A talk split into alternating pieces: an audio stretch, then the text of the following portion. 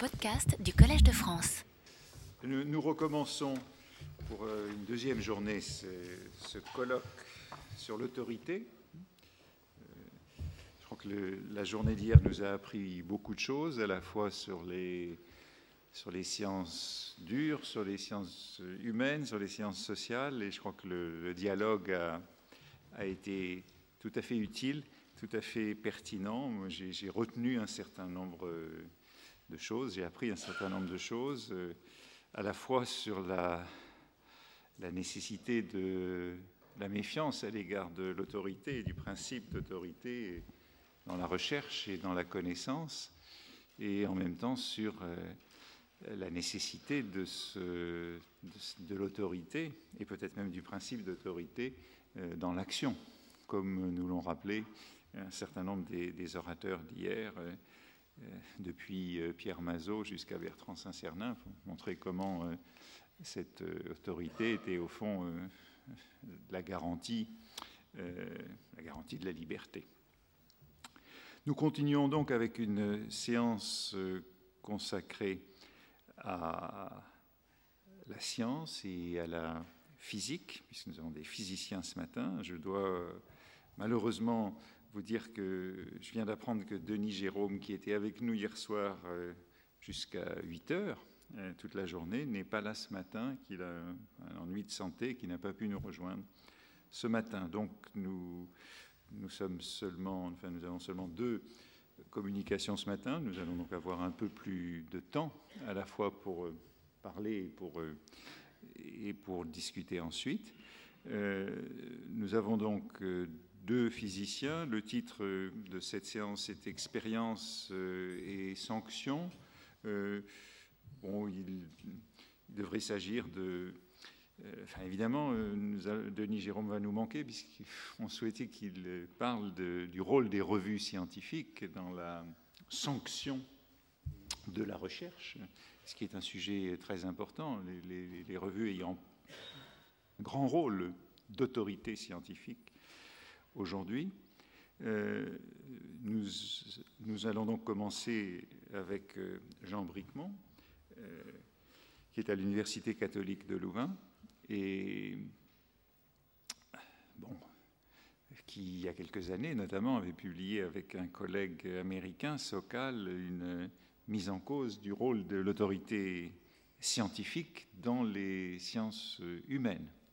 Mais aujourd'hui, euh, c'est de l'autorité scientifique euh, dans les sciences elles-mêmes qu'il euh, compte nous parler sous le titre Comment justifier l'autorité scientifique Alors, bon, vous avez donc un peu plus de temps. Normalement, c'est 45 minutes par personne, communication plus discussion, mais on a là jusqu'à au moins 10h30. Bon, ça va pour le, le son? Alors, euh, je remercie d'abord les organisateurs de ce colloque de m'avoir invité euh, dans un endroit aussi prestigieux qu'intimidant. Et je remercie d'autant plus que je dois m'excuser. D'abord, je vais évidemment pas parler en tant que physicien et je n'ai pas d'autorité particulière pour parler du sujet abordé, si ce n'est, si on veut, le fait que depuis l'apparition du livre avec Sokal il y a dix ans, nous avons eu un grand nombre de discussions et j'en ai eu d'ailleurs presque toute ma vie avec euh, des, philosophes, des sociologues, des historiens, euh, des spécialistes de sciences humaines, etc., à propos justement euh, de la science, de la rationalité scientifique, etc. Finalement, je dois dire que dans un sens relativement vague, mon exposé s'inscrira dans la perspective qui a été ouverte par le professeur Bouvresse hier. Alors, je vais partir d'un constat qui est assez banal, qui est que la communauté scientifique, beaucoup de gens dans la communauté scientifique s'inquiètent du fait que sur un certain nombre de questions, euh, sur un certain nombre de questions euh, comme le climat, les OGM, le nucléaire, ou aux États-Unis la théorie de l'évolution, le public ne fait plus confiance à euh, la communauté scientifique. Une partie du public, en tout cas, ne fait plus confiance, ou une partie des hommes politiques ne fait plus confiance à la communauté scientifique. Alors, je ne vais pas discuter la question de savoir si cette perception est correcte ou pas, ça c'est un problème sociologique qui m'échappe, mais elle va m'amener à poser la question qui va nous occuper, c'est est-il rationnel, est-il rationnel de croire ce que disent les scientifiques ou d'adhérer, si vous voulez, je vais utiliser le mot croire dans un sens neutre, d'adhérer aux théories scientifiques, les accepter et de rejeter les autres, les pseudosciences ou euh, les religions, etc. Je viendrai un peu plus tard, je préciserai un peu plus tard ce que j'appelle les théories non scientifiques. Mais disons, est-il rationnel? Alors la question qui m'intéresse et qui me paraît socialement pertinente, c'est de savoir si c'est rationnel pour les non-scientifiques, pour le grand public, le public cultivé ou, l'homme de la rue. D'accord? Mais pas directement pour les scientifiques. Alors, je vais commencer par un, un certain nombre de remarques préliminaires avant d'entrer dans le vif du sujet. la première remarque qu'il faut faire, c'est qu'il faut distinguer entre rationalité et vérité. Si vous habitez toute votre vie dans une forêt dense, et que vous n'en sortez jamais, il peut être rationnel de penser que la Terre est plate, ou au moins qu'elle n'est pas ronde, etc. C'est faux, mais ça peut être rationnel. Et donc, il faut radicalement distinguer rationalité et vérité. La rationalité, la vérité dépendant du monde tel qu'il est, même si cette notion choque certains philosophes, je pense que la vérité dépend du monde tel qu'il est. Et la rationalité dépend de l'information qu'on a sur ce monde. D'accord? Et donc, il peut être rationnel de croire des choses qui sont fausses. Premier problème. Deuxième problème, c'est que quand je parle du public non scientifique, y compris du public cultivé, mais pas des chercheurs, pas des gens qui ont appris euh, les sciences de l'intérieur ou qui les perfectionnent, etc., euh, je me pose une question tout à fait différente pour la rationalité de ces deux genres de personnes, parce que les chercheurs ont accès à une information que le grand public n'a pas. Et donc, la situation d'information et de la question de la rationalité se pose différemment, parce qu'elle dépend de votre information, et les chercheurs ont une information que les autres n'ont pas. Bon. Alors, troisième point, qui est un peu plus loin à expliquer, c'est qu'une phrase que presque tous les scientifiques ont entendue, je pense, de la part de leurs critiques, c'est que la science est une nouvelle religion. Alors, quand les critiques disent ça, on répond, enfin, je vais prendre la position des scientifiques lambda, je pense que le scientifique répond que c'est tout à fait différent, que nous nous basons sur des expériences et des raisonnements, pas sur l'interprétation de textes supposés sacrés, etc. Ça, c'est très bien, mais, et c'est vrai, mais le problème, quand on dit que c'est une nouvelle religion, c'est que les raisons, ça peut être néanmoins vrai en ce qui concerne les raisons que les gens ont de croire en la science, disons les gens en dehors, de la science. C'est-à-dire qu'il se peut très bien, et je pense que ça existe, que les gens aient la foi du charbonnier dans la science. Et que pendant toute une période, disons, la science un certain nombre de gens ont adhéré, ont cru en la science sans comprendre, sans avoir de bonnes raisons, etc. Et qui a une espèce de, foi, si vous voulez, dans la science, ça peut exister dans le public. Et c'est ça que l'expression nouvelle religion peut recouvrir en étant correcte, même si la science est différente d'une religion, dans sa démarche interne.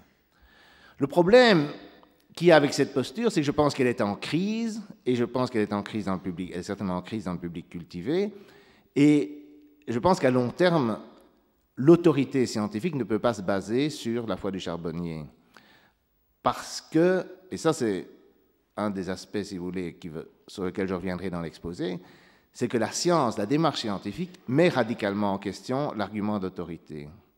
Et je pense qu'en insistant sur le fait que nous voulons des raisonnements basés sur de bonnes raisons, des raisons empiriques ou des raisons logiques, nous mettons en question les arguments d'autorité, sur lesquels se sont appuyés dans le passé la monarchie absolue, euh, la prêtrise, etc. Et différentes institutions, si vous voulez, qui d'une certaine façon se justifient au moyen de mythes qui ne résistent pas à l'analyse scientifique. Et donc, petit à petit, je pense que si on regarde l'histoire de l'Europe et puis du reste du monde, on voit que les institutions traditionnelles ont toujours été déstabilisées par, particulièrement à l'époque des Lumières chez nous, mais après un peu partout dans le monde, par euh, l'attitude scientifique qui demande aux autorités de se justifier, de donner des raisons et, quand elles ne peuvent pas le faire, de tenter de les démanteler. Et donc je pense que si vous regardez, par exemple, on parle beaucoup et on, se plaint, et moi je m'en plains aussi d'une certaine façon, du relativisme, comme on dit, ou du, relativisme qu'il y a euh, dans la jeunesse ou dans la, la société actuelle. Mais si on regarde l'adhésion aux mythes nationalistes et religieux qui existaient dans le passé, si on compare la situation actuelle à celle des croisades, de Napoléon, des conquêtes coloniales ou de la Première Guerre mondiale, on peut quand même constater que cette croissance du scepticisme vis-à-vis des mythes nationalistes et religieux a été en grande partie un progrès. Le problème qui se pose pour les scientifiques, c'est que nous, nous trouvons dans la situation de l'arroseur arrosé et que le grand public, si vous voulez, voit la communauté scientifique comme une caste privilégiée, si vous voulez, et alors se pose des questions sur sa légitimité, sur ce, euh, sur ce qui ce qui la justifie, si vous voulez, comme elle pose des questions pour les hommes politiques, les hommes d'affaires, les, prêtres, etc., ou, la fête, disons, pour la prêtrise dans le temps. Et donc, si vous voulez, je pense que nous sommes obligés de, euh, relever le défi, si vous voulez, euh, qui consiste à euh, nous justifier par rapport à une démarche sceptique que nous avons nous-mêmes encouragée et qui, pour l'essentiel, est une bonne démarche, à mon avis. Même si je pense que nous pouvons nous justifier, mais il faut le faire. Alors, dernière remarque préliminaire, en quoi consiste la science et en quoi consiste euh, le scepticisme par rapport aux, sciences ou par rapport au discours scientifique? Alors, pour moi, il y a dans la science deux aspects. Il y a un aspect affirmatif, c'est-à-dire l'ensemble des théories que nous défendons, la théorie de l'évolution, la théorie atomique de la matière, euh, la relativité, la mécanique quantique. Bon, vous avez un certain nombre d'aspects affirmatifs. Et puis, vous avez aussi un aspect sceptique, sur lequel que j'ai déjà mentionné et sur lequel je vais revenir, un aspect sceptique vis-à-vis de tout le reste, vis-à-vis des pseudosciences. Par exemple, la plupart des scientifiques sont sceptiques vis-à-vis des, prétentions de l'homéopathie, de l'astrologie, etc.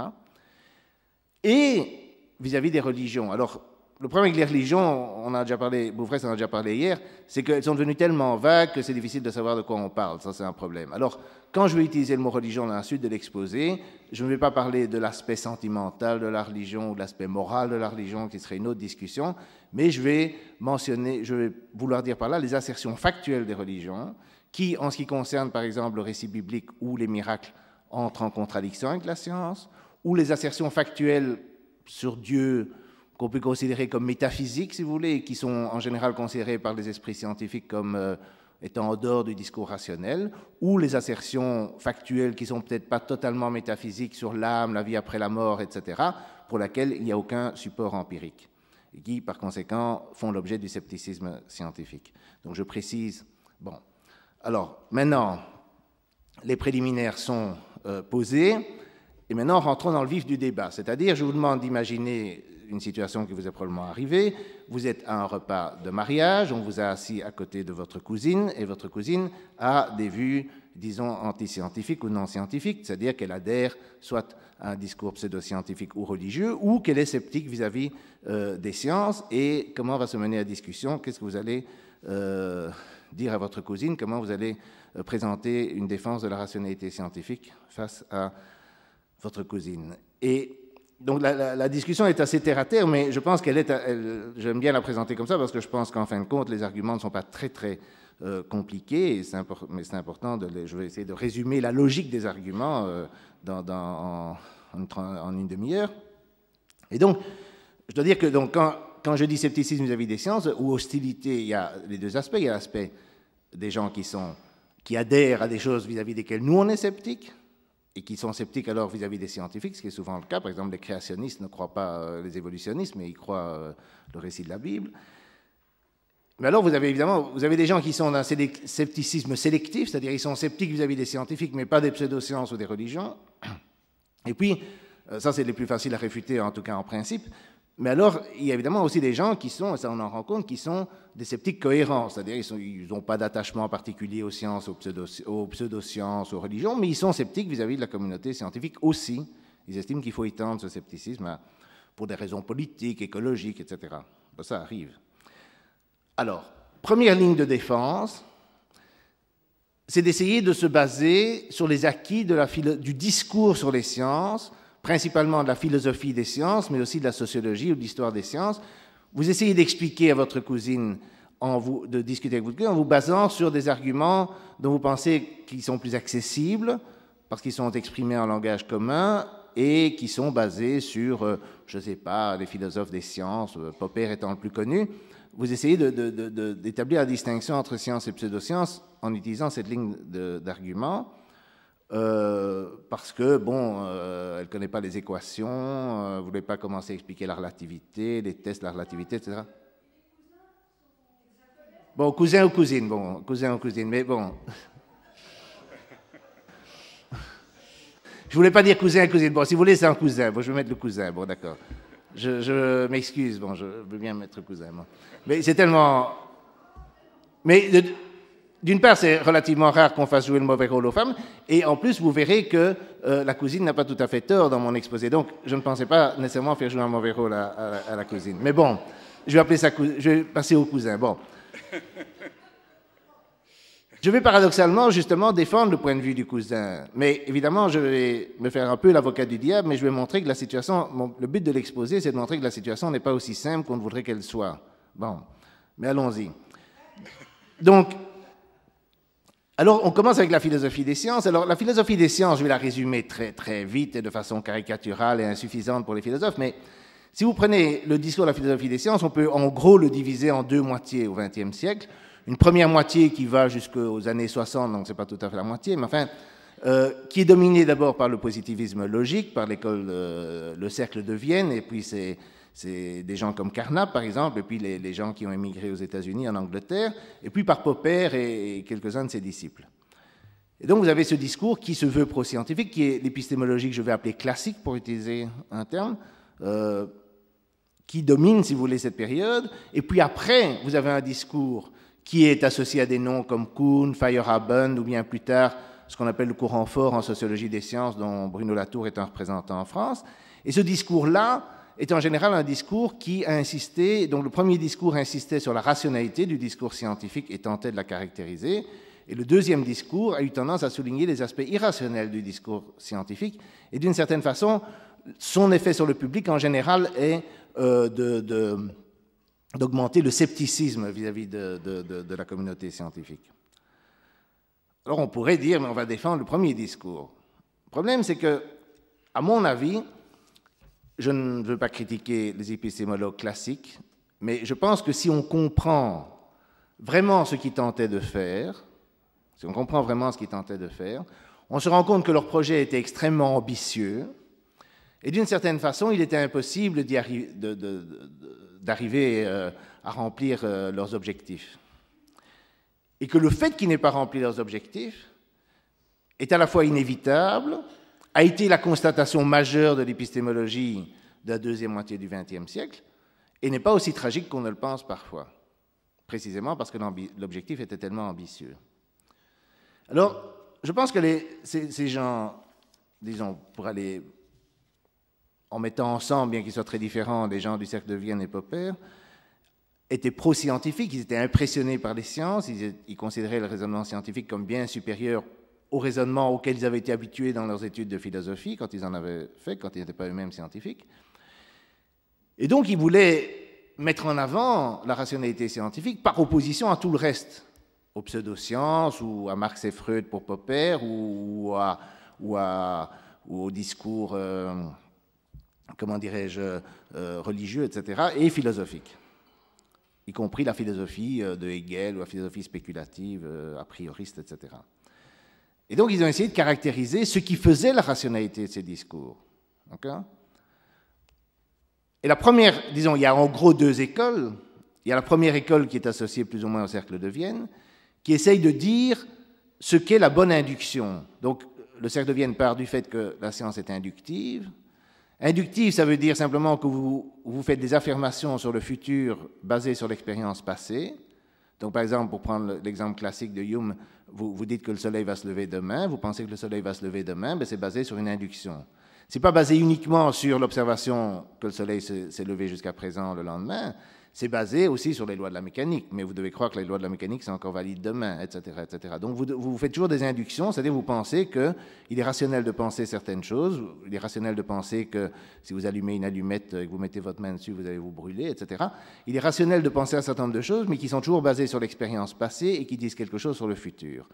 Ces assertions ne sont jamais démonstratives, elles sont toujours basées sur des inductions qui paraissent raisonnables et d'autres pas.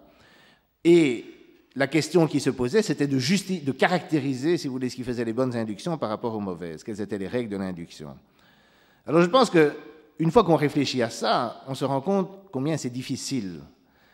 Et on se rend compte, si on croit, comme moi j'ai tendance à le croire, que la science, la rationalité scientifique, n'est qu'une extension et un raffinement, un grand raffinement, mais une extension, un raffinement, de la rationalité de la vie ordinaire, alors, ce qui était un point de vue que je crois que beaucoup de scientifiques partagent, même si beaucoup de philosophes euh, euh, sont en désaccord, je pense que cette idée que la rationalité scientifique n'est rien d'autre que la rationalité ordinaire poussée euh, plus loin, n'est pas d'une autre nature, si vous voulez, alors pour comprendre les difficultés qu'il y a à établir, à comprendre la rationalité scientifique, il suffit de commencer par penser aux problèmes qui se posent à caractériser la rationalité de la vie ordinaire. Et quand on regarde les exemples qui sont discutés par les philosophes classiques, les épistémologues classiques, on voit que ce sont des choses comme euh, les corbeaux sont noirs, les signes sont blancs, le soleil va se lever demain, etc. Des choses qui sont relativement simples, mais qui déjà posent des problèmes, parce que si vous dites les signes sont blancs, quelle est la part de définition? Qu'est-ce que vous entendez par signe Qu'est-ce que vous entendez par blanc? Euh, Vous posez tous les problèmes de la sémantique. Et vous arrivez immédiatement avec des phrases très simples à vous poser toutes sortes de questions sur ce qui fait réellement la rationalité de ce genre de propositions relativement banales et qui sont loin des subtilités du discours scientifique. Et donc, ils se sont heurtés, disons, ces épistémologues classiques se sont rapidement heurtés à de grandes difficultés, à mon avis. Et puis est venu Popper. Alors Popper est souvent vu comme un héros par les scientifiques, mais je pense que c'est un peu un faux ami. Euh, si on le lit littéralement, parce que Popper a dit, bon, on va effacer tous ces schémas inductifs qui ne marchent pas. L'induction, de toute façon, c'est jamais fiable. Euh, la seule chose qu'on va faire, c'est se baser sur des déductions. Donc, on va voir le schéma scientifique comme purement déductif. C'est-à-dire, on dit, on postule une théorie, on en déduit logiquement des conséquences empiriques, on observe. On fait le test de la falsification, comme il dit. C'est-à-dire, on essaye de voir si c'est faux. Si c'est faux, alors on recommence. Mais si, et ça c'est important de comprendre ça chez Popper, parce que ce n'est pas compris par la plupart des scientifiques qui aiment bien Popper, si les observations sont en accord avec les prédictions, un scientifique normalement va dire que ça, confirme la théorie ou ça renforce la théorie. Mais ce n'est pas ce que dit Popper, parce que ça c'est une démarche typiquement inductive. Vous dites, vous croyez que la théorie est probablement vraie parce qu'elle a prédit des choses qui sont euh, qui sont confirmés par l'expérience. Mais si vous lisez le début de la, logique de la découverte scientifique, il est très très clair là-dessus. Et il dit quelque part que les théories sont toutes infiniment improbables parce qu'il y en a une infinité, elles sont toutes improbables au départ et elles le restent quoi qu'il arrive. Et donc, chez Popper, il n'y a pas de logique de la confirmation. Il rejette explicitement l'idée qu'on confirme des théories. Et donc, si vous voulez, la, science est devenue un espèce de jeu, c'est-à-dire vous dites, bon, vous faites une théorie, vous vérifiez, vous vérifiez qu'elle est, vous arrivez à une conclusion qui montre qu'elle est, qu'elle est fausse. Et alors là, vous avez gagné, si on peut dire, en sens que vous devez recommencer. Mais si euh, les conclusions sont en accord avec vos prédictions, ben, vous ne savez rien de plus. C'est ce qui se dit littéralement. Bien sûr, il dit aussi d'autres choses à d'autres endroits, et alors on peut l'interpréter de façon plus raisonnable. Mais si on l'interprète de façon plus raisonnable, ce qui dit est relativement banal. Si on prend vraiment l'originalité du paupérisme, c'est ça, et à mon avis, c'est erroné. Et après, les choses ont été de mal en pis, si on veut. C'est-à-dire que si vous prenez Kuhn, Feyerabend, etc., euh, chez Kuhn, il n'y a pas de progrès. Euh, j'ai remarqué d'ailleurs que M. Le Pichon, hier, a, cité Kuhn euh, favorablement, mais après, il a fait une remarque qui était totalement anti-kuhnienne, parce que pour lui, la tectonique des plaques est une découverte objective sur le monde et est un progrès. Tandis que dans le schéma, et c'est vrai que ce qu'il a décrit comme l'opposition entre les jeunes et les vieux dans la communauté scientifique, etc., fait partie de la description que Kuhn donne des révolutions scientifiques, mais si on regarde l'épistémologie kuhnienne, c'est très très clair à certains passages dans la structure. Vous, lisez ça et vous voyez que chez Kuhn, il n'y a pas de sens à dire que le nouveau paradigme est supérieur à l'ancien, parce que la nature même des questions, la nature même des problèmes qui sont posés a complètement changé quand on passe d'un paradigme à l'autre, et donc on ne peut pas comparer les paradigmes entre eux, ce que M. Le Pichon fait évidemment en faveur du paradigme nouveau. Donc M. Le Pigeon et moi-même, bien sûr, voient les choses en termes de progrès, mais chez Kuhn, la notion de progrès est impensable.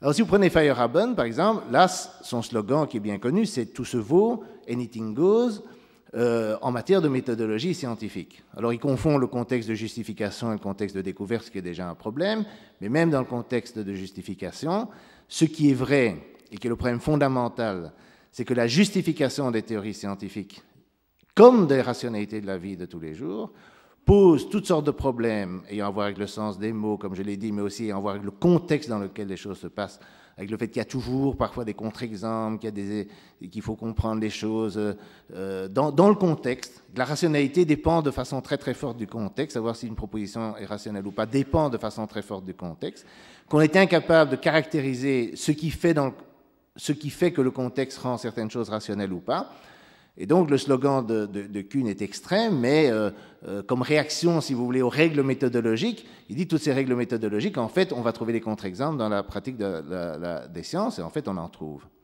Et donc je pense que le résumé que je ferai, je ne veux pas défendre excessivement Kuhn, Feyerabend et, et leurs successeurs, parce que je ne suis pas d'accord avec eux non plus, si vous voulez, mais ce qui est vrai malgré tout chez eux, c'est qu'ils ont constaté que les efforts des épistémologues classiques ont échoué, c'est-à-dire les efforts qui consistaient à rendre compte de la rationalité scientifique. Comme je l'ai dit, si on compare avec la rationalité ordinaire dont la rationalité scientifique est une extension, ce n'est pas étonnant parce que même la rationalité ordinaire est impossible, il est impossible de la caractériser euh, de façon précise. Alors, maintenant, qu'est-ce qui se passe avec le cousin? Ben, Le problème, c'est que en fait, le cousin a gagné, parce que si vous, si vous essayez de justifier, euh, s'il est suffisamment sophistiqué, évidemment, mais euh, s'il a lu euh, un peu tous ces gens, tous ces critiques de l'épistémologie, à mon avis, il vous, il vous, répondra assez vite si vous vous aventurez à essayer de défendre une ligne vienno-popérienne, défendre les sciences avec une ligne basée sur l'épistémologie classique. Mais ce qui est important à comprendre, c'est que toutes ces critiques ne touchent absolument en rien la rationalité scientifique. Parce que, et c'est ça ce qui, induit le débat en confusion, c'est parce que chez ces gens, dans, tous, ces, gens, vous n'avez jamais de discussion des théories scientifiques. Vous n'avez pratiquement pas. Eux ne s'attaquent pas directement au discours scientifique. Feyerabend a été déclaré par certains le pire ennemi de la science, mais il était peut-être le pire ennemi des épistémologues comme Popper qui l'ont précédé, qui n'aimaient pas. Mais euh, il n'était pas le pire ennemi de la science parce qu'il ne discute pas de science. Il ne peut pas réfuter Einstein, Darwin, Mendel, etc. parce qu'il n'en discute pas, il ne donne pas d'arguments. C'est important de comprendre que si vous lisez les articles des scientifiques, dans les articles des scientifiques, il y a des arguments. Et ces arguments sont valides. Mais pour les comprendre, il faut comprendre le contexte, c'est ça tout le problème. Mais n'empêche, quand vous comprenez le contexte, les arguments, vous voyez que les arguments sont valides. Le problème, c'est comment vous les caractérisez de l'extérieur sans rentrer dans le détail de l'argument. Et ça, c'est ça ce qui, à mon avis, a échoué, mais ce n'est pas la même chose que dire que les arguments n'étaient pas valides. Une autre façon de dire la même chose, c'est que quand vous lisez euh, les écrits des scientifiques en tant que tels, eux, ne vous, eux vous donnent des arguments en faveur de telle ou telle théorie, mais ils ne vous expliquent pas pourquoi leurs arguments sont différents de ceux des astrologues ou de Freud et de Marx, etc. Ces questions-là sont des questions typiquement épistémologiques auxquelles les scientifiques tentent, avec plus ou moins de bonheur, de répondre dans leurs écrits non scientifiques, ça c'est vrai, mais dans les écrits proprement scientifiques ou dans ce qu'on enseigne dans les cours de physique, etc., on n'apprend pas pourquoi il y a une différence entre la science et l'astrologie. Ça se voit si on veut, mais je veux dire, vous ne, vous ne l'apprenez pas comme ça, vous ne la caractérisez pas de façon abstraite. Et donc je ne veux pas dire du mal, trop de mal des épistémologues classiques. Moi, je les aime bien. Je pense qu'il y a de très bons écrits dans ces épistémologues classiques, mais il ne faut pas en attendre plus qu'il n'est humainement possible de faire.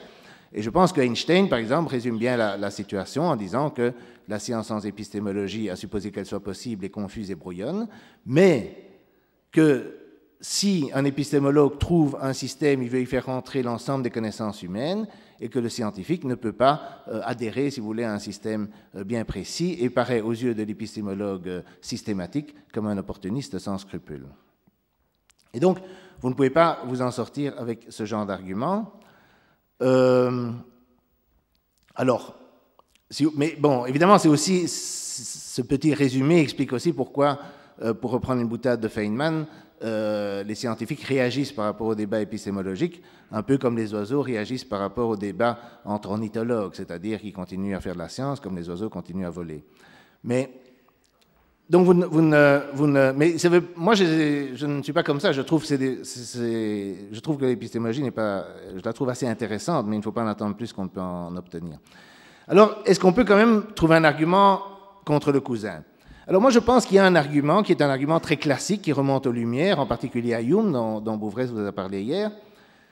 Mais cet argument est une toute beaucoup plus faible. Il essaye d'établir beaucoup moins que, ce que faisaient les épistémologues classiques.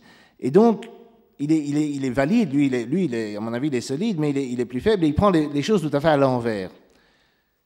C'est une généralisation, enfin c'est moi qui le présente comme une généralisation, de l'argument de Hume euh, dans euh, l'essai sur l'entendement humain sur la croyance au miracle. Alors je vais d'abord résumer l'argument classique et puis le généraliser et voir ce que ça implique pour les sciences par rapport aux pseudosciences, aux religions, etc. Hume dit il n'est jamais rationnel de croire au miracle. À moins que vous n'en ayez vu vous-même, ce qui n'est pas le cas de la plupart des gens. La plupart des gens entendent parler de miracles, par exemple à l'époque à travers la Bible, et on leur raconte des miracles. Et Hume dit il est toujours plus rationnel de croire que, quand on entend parler de miracle, qu'il y a soit la personne qui vous parle, soit dans la chaîne qui vous rapporte le miracle depuis la Bible, quelqu'un qui se trompe ou qui vous trompe. Parce que l'expérience que vous avez du fait que quelqu'un se trompe ou vous trompe est massive. Je veux dire, c'est évident. Acheter une voiture d'occasion, si vous n'êtes pas convaincu. Je veux dire, vous, voyez ce genre de, de, de phénomène tout le temps. Donc, ça, c'est quelque chose de courant, tandis que le miracle, par définition, est une violation des lois naturelles dont on n'a aucune expérience. Alors il est plus logique d'expliquer les choses par euh, votre expérience que euh, d'invoquer euh, le miracle. Alors, Hume ne dit évidemment pas qu'il ne faut croire que son expérience immédiate, mais il pense, et ça c'est correct, que si ce que on vous affirme contredit l'ensemble de votre expérience, les preuves qu'on apporte doivent être au moins aussi solides que cette expérience elle-même. Et ça, c'est la, la charge de la preuve. Question de la charge de la preuve. Et je pense que ça, c'est une règle méthodologique très bonne, et c'est une règle méthodologique qu'on doit doit appliquer à tout le monde. On doit poser la question aux marchands de voitures d'occasion, au banquier qui vous fait miroiter des bénéfices fabuleux, à l'homme politique qui vous promet la sortie du tunnel après des années d'austérité, aux journalistes qui vous racontent euh, des choses qui se passent dans des pays lointains, ainsi qu'aux psychanalystes, aux physiciens et aux prêtres, quelle raison me donnez-vous de croire ce que vous dites plutôt que de croire que vous vous trompez ou que vous me trompez? Et ça, c'est un défi qui n'est pas facile à relever. Je signale au passage que la longue série des erreurs scientifiques, qui sont souvent invoquées par les gens qui ont des attitudes antiscientifiques ou partisans des pseudosciences, en fait se retournent contre eux parce que c'est vrai que les erreurs scientifiques incitent au scepticisme, mais ils invitent évidemment au scepticisme vis-à-vis -vis de tout, pas seulement des sciences, mais aussi des pseudosciences et des religions. Et donc, le défi, du, le défi humain, si on prend au sérieux, est très, est très euh, difficile à relever. Et il est exprimé en termes de psychologie humaine, ce que j'aime assez bien, parce qu'il montre, il, part d'une attitude, si vous voulez, euh, raisonnable vis-à-vis des limitations cognitives et de l'honnêteté des êtres humains. Comment est-ce que nous, on peut répondre? Comment est-ce, que est-ce qu'il y a des, arguments que les scientifiques peuvent donner que les autres ne peuvent pas donner? Il me semble que oui. Il me semble qu'ils sont de deux types. Et donc, euh, le premier type, c'est la technologie. C'est la lumière dans la salle, les voitures dans la rue, euh, le, les trains, les avions, etc. Ça, ce sont vraiment des miracles. C'est-à-dire que nous, on y est tellement habitués qu'on ne le remarque pas. Mais si vous pouviez voyager dans le temps, transporter ces trucs-là au XVIIIe siècle, ils apparaîtraient comme des miracles pour les gens de cette époque. Mais au moins à première vue. Mais évidemment, contrairement aux miracles rapportés dans la Bible, ils sont visibles par tous, ils sont incontestables, et donc ils sont vraiment là. Et donc ils montrent que la communauté scientifique dans son ensemble, qui arrive à faire ces technologies visibles, ou la médecine, etc., euh, ne peut pas être du pipeau.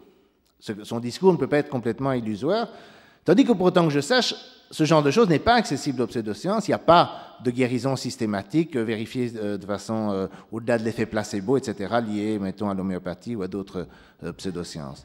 Alors, il y a un autre aspect qui est plus important, qui est plus significatif, à mon avis, mais qui malheureusement, lui, n'est pas accessible à l'homme de la rue, pas réellement accessible, c'est la concordance entre les théories théorie et les, observations. C'est-à-dire, on fait des prédictions dans un monde où, après tout, l'avenir est incertain. On fait des prédictions qui sont très précises dans les laboratoires. Et prédire où l'aiguille va s'arrêter, pour parler encore en termes très classiques d'aiguille, va s'arrêter sur un cadran à la fin d'une expérience, ça, c'est quelque chose d'assez extraordinaire et qui peut être fait de façon répétée, euh, systématique, etc., mais qui n'est pas réellement accessible au grand public parce qu'il n'a pas directement accès à ce genre de choses par opposition à la technologie. Et je pense que si vous résumez euh, la discussion avec euh, le cousin, mais vous verrez que c'est ce qui se passe, c'est qu'en général, si vous essayez de caractériser ce qui fait la rationalité de l'entreprise scientifique, vous n'y arrivez pas. Mais à la fin, vous dites, oui, mais expliquez-moi comment les avions volent, et ça, euh, si le cousin a des vues antiscientifiques, il n'a pas d'explication. Mais ça résume un peu, malheureusement, la discussion. Et la conclusion, mais la conclusion à laquelle on arrive avec l'argument de Hume, si vous voulez, il est inverse. Il ne, parle pas, il ne parle pas de la démarche en caractérisant sa rationalité, il parle des résultats. Et il dit, quand on regarde les résultats, on voit que ce n'est pas du pipeau par opposition à d'autres trucs qui n'ont pas de tels résultats. Mais c'est ça, c'est une démarche totalement inverse. Ça ne vous dit pas comment ils font, ça ne vous explique pas comment ils font, ça ne vous dit pas pourquoi ils sont rationnels. On se dit, ils n'ont pas fait ça par hasard. C'est ça le, truc. Mais après, vous pouvez vous interroger sur ce qui s'est passé, comment procède la, démarche scientifique, et ça, c'est évidemment beaucoup plus compliqué. Et donc, on arrive à une conclusion modeste, mais qui évidemment met en évidence le fossé qui sépare les sciences des discours non scientifiques. Il y a un fossé, et vous pouvez le montrer, mais vous pouvez juste voir le fossé, vous ne pouvez pas le caractériser des deux côtés de façon très détaillée. Alors, ça ne résout pas tous les problèmes, parce qu'on a dans le scepticisme, on a un scepticisme par rapport à la théorie de l'évolution. Je vais prendre cet exemple qui est extrême, qui n'est pas tellement fréquent ici, mais enfin, ce que vous rencontrez ici, c'est le scepticisme vis-à-vis des OGM et du nucléaire. Ça, je suis sûr que vous avez rencontré ce genre de débat. Et en général, l'argument, si vous voulez, part, par exemple, en tout cas pour les OGM et le nucléaire, part de, de l'idée que les scientifiques sont d'une certaine façon euh, financés et soutenus et sont liés au gouvernement et à l'industrie, et qu'à cause de ça, leur vision des choses, qui se veut rassurante, est biaisée. Ça, c'est en général le type d'argument. Alors, je voudrais mettre en garde contre une réponse qu'on est tenté d'apporter, que certains apportent, qui est de qualifier cet argument d'erreur génétique. L'erreur génétique, c'est, euh, en épistémologie, c'est le fait d'attribuer des vues, de, juger les arguments en fonction de la personne qui l'exprime ou de la source de financement dont il bénéficie, plutôt que de la rationalité des arguments eux-mêmes. Mais cette histoire d'erreur génétique, c'est trop facile pour la raison suivante. Imaginez un magistrat dont vous savez qu'il est payé par une des parties.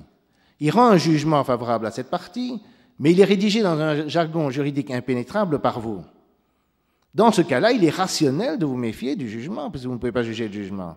Taxer d'erreur génétique cette, euh, cette méfiance serait une erreur, parce que vous n'avez pas accès à la logique du jugement. Idéalement, vous devriez faire ça, mais vous n'êtes pas juriste, vous ne comprenez rien.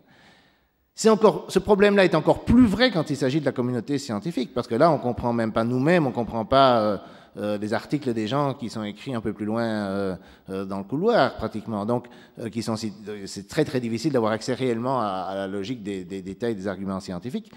Et donc, le problème qui se pose, c'est que on ne peut pas, avec l'argument humien, résoudre tous les problèmes. Par exemple, les gens vont vous dire, oui, mais bon, quand il s'agit par exemple de l'évolution, ben, l'évolution, si vous voulez, en tant que telle, le fait que le monde existait il y a des milliers d'années, etc., cette assertion-là n'a pas d'application technologique en tant que telle, parce que le monde aurait pu être créé il y a X milliers d'années, euh, et toute la biologie, toute la, toute la médecine, toutes les applications génétiques, etc., pourraient être ce qu'elles sont, mais le monde n'a pas de passé tel qu'on le pense d'habitude. L'assertion sur le passé en tant que tel n'a pas d'application. Quand il s'agit des OGM et du nucléaire, les craintes portent sur les applications futures de ces objets-là, le futur de ces objets-là. Mais la réussite technologique présente ne prouve pas que ces choses ne sont pas dangereuses dans l'avenir. Vous devez, pour toutes ces choses-là, il y a un certain degré, et c'est ça tout le problème, de confiance dans l'institution scientifique, dans la communauté scientifique. Alors la question qui se pose, c'est est-ce que cette confiance est rationnellement justifiée? Et là, on arrive de nouveau au contre-argument avec le, le cousin, euh, est-ce que, est que le cousin ne peut pas, euh, finalement, bon, il doit concéder qu'il y ait bien quelque chose de miraculeux dans l'institution, dans ce que font les scientifiques, mais ça ne veut pas dire que des parties de la communauté ne pourraient pas se tromper massivement sur l'évolution, sur les OGM, le nucléaire, etc. Vous ne pouvez pas éliminer ça en deux coups de cuillère à peau. Alors comment est-ce qu'on répond à ça? Ben, Moi, je vais donner ma réponse et puis une interrogation et j'aurai terminé là-dessus. Ma réponse, si vous voulez, c'est celle des vases communicants. C'est-à-dire que je fais un argument de vase communicant, je prends un exemple très simple et extrême, d'accord, qui est la théorie de euh, l'évolution.